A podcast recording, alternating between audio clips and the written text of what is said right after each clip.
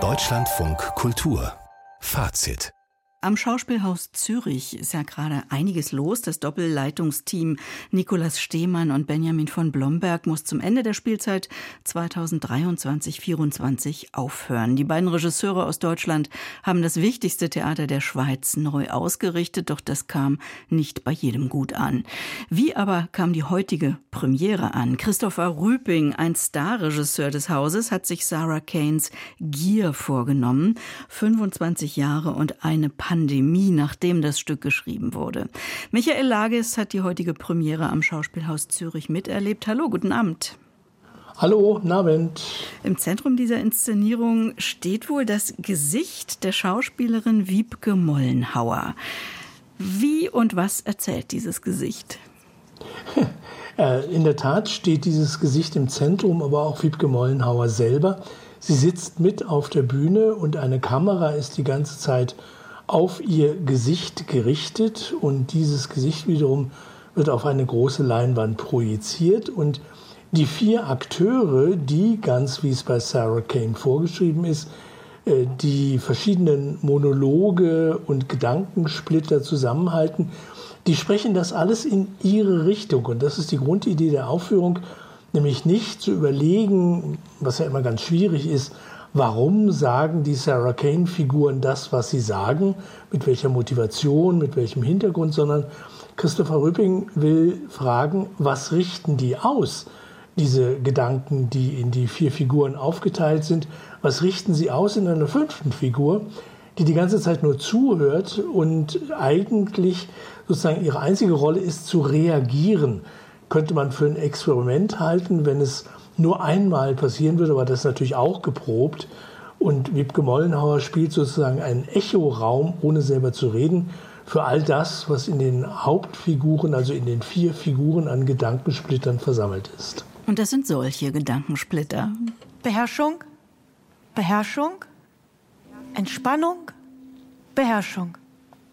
Es ist diese Frau mit den trostlosen Augen, für die ich alles tun würde. Ihr Haar ist weiß, aber aus irgendeinem Grund, vielleicht weil ihr Haar weiß ist, habe ich keine Ahnung, wie alt sie ist. Sonnige Landschaften, Pastellmauern, sanfte Klimatisierung. Immer wieder versuche ich zu verstehen, aber ich. Ich verstehe es nicht. Ich schaue auf das große beige Juttekissen, versuche einen Zusammenhang herzustellen. Versuche mich selbst zu entziffern, verwoben in den sauberen leeren Stoff. Wann hört das auf? Und dann? Auf das grüne Paisley-Kissen. Ein durch und durch ungeeignetes Kissen, um irgendeinen Teil von mir zu verkörpern. Besonders die Teile, die ich ihr zeige. Wie kannst du mich nur so verlassen?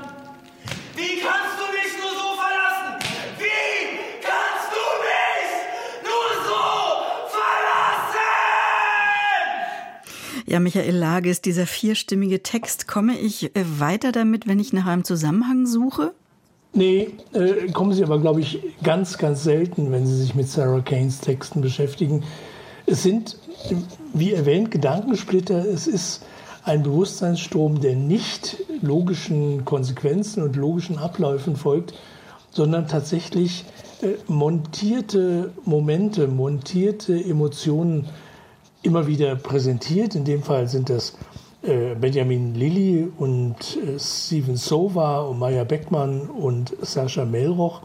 Und die spielen tatsächlich mit diesen Gedankensplittern, die manchmal konkret werden. Also zum Schluss diese Verlassensfantasie, dieser Albtraum, dass äh, der Mann verlassen wird von der Frau. Das ist natürlich sehr real, aber im Zusammenhang ist das eigentlich immer nur die Beschwörung von, ja, von radikaler Emotion also der radikalen Annäherung an Figuren, deswegen der Begriff Gier natürlich, äh, der eben nicht dazu führt, dass die Menschen sich näher kommen, mhm. sondern dass sie nur parallel ihre Sehnsüchte in die, in die Radikalität treiben. Das ist das zentrale Bewegmotiv dieser Inszenierung. In der Ankündigung wird geworben mit 98 Prozent Sehnsucht, 99 Prozent Verzweiflung und 100 Prozent Musik. Und wenn ich die Online-Einführung des Dramaturgen richtig verstehe, dann sind mit Musik Ja, auch diese vier Stimmen gemeint, aber eben auch diese Musik, die richtige Musik.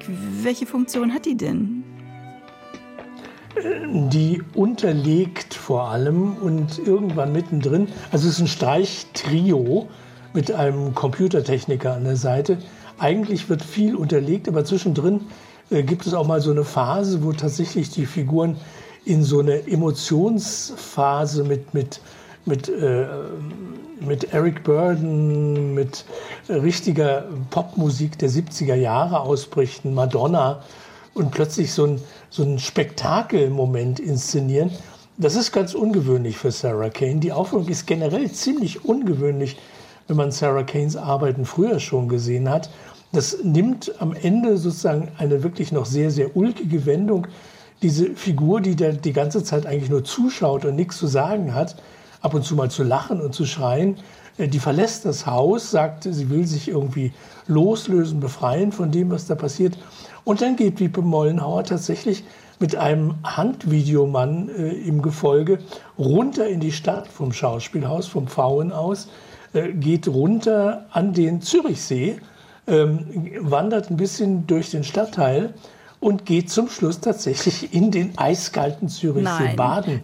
Also doch, ja, eine, eine, wirklich, also radikaler kann man sich sozusagen die Befreiung äh, von dieser Zwangsgesellschaft, in die sie da im Schauspielhaus eigentlich eingebunden ist, radikaler kann man sich das nicht denken, weil das ist elend kalt. Mhm. Und wenn sie sich zum Schluss per Videokamera mitverbeugt, dann tut sie das äh, dick verpackt in Wollemäntel und ähnliches. Das ist ein, ein super toller Effekt, finde ich.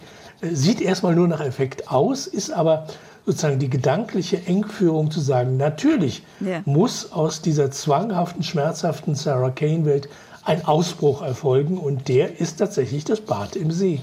Sarah Kanes Gier, neu inszeniert und vergleichsweise heiter inszeniert von Christopher Rüping am Schauspielhaus Zürich. Michael Lages mit der ersten Rezension im deutschen Feuilleton. Vielen Dank. Gern geschehen.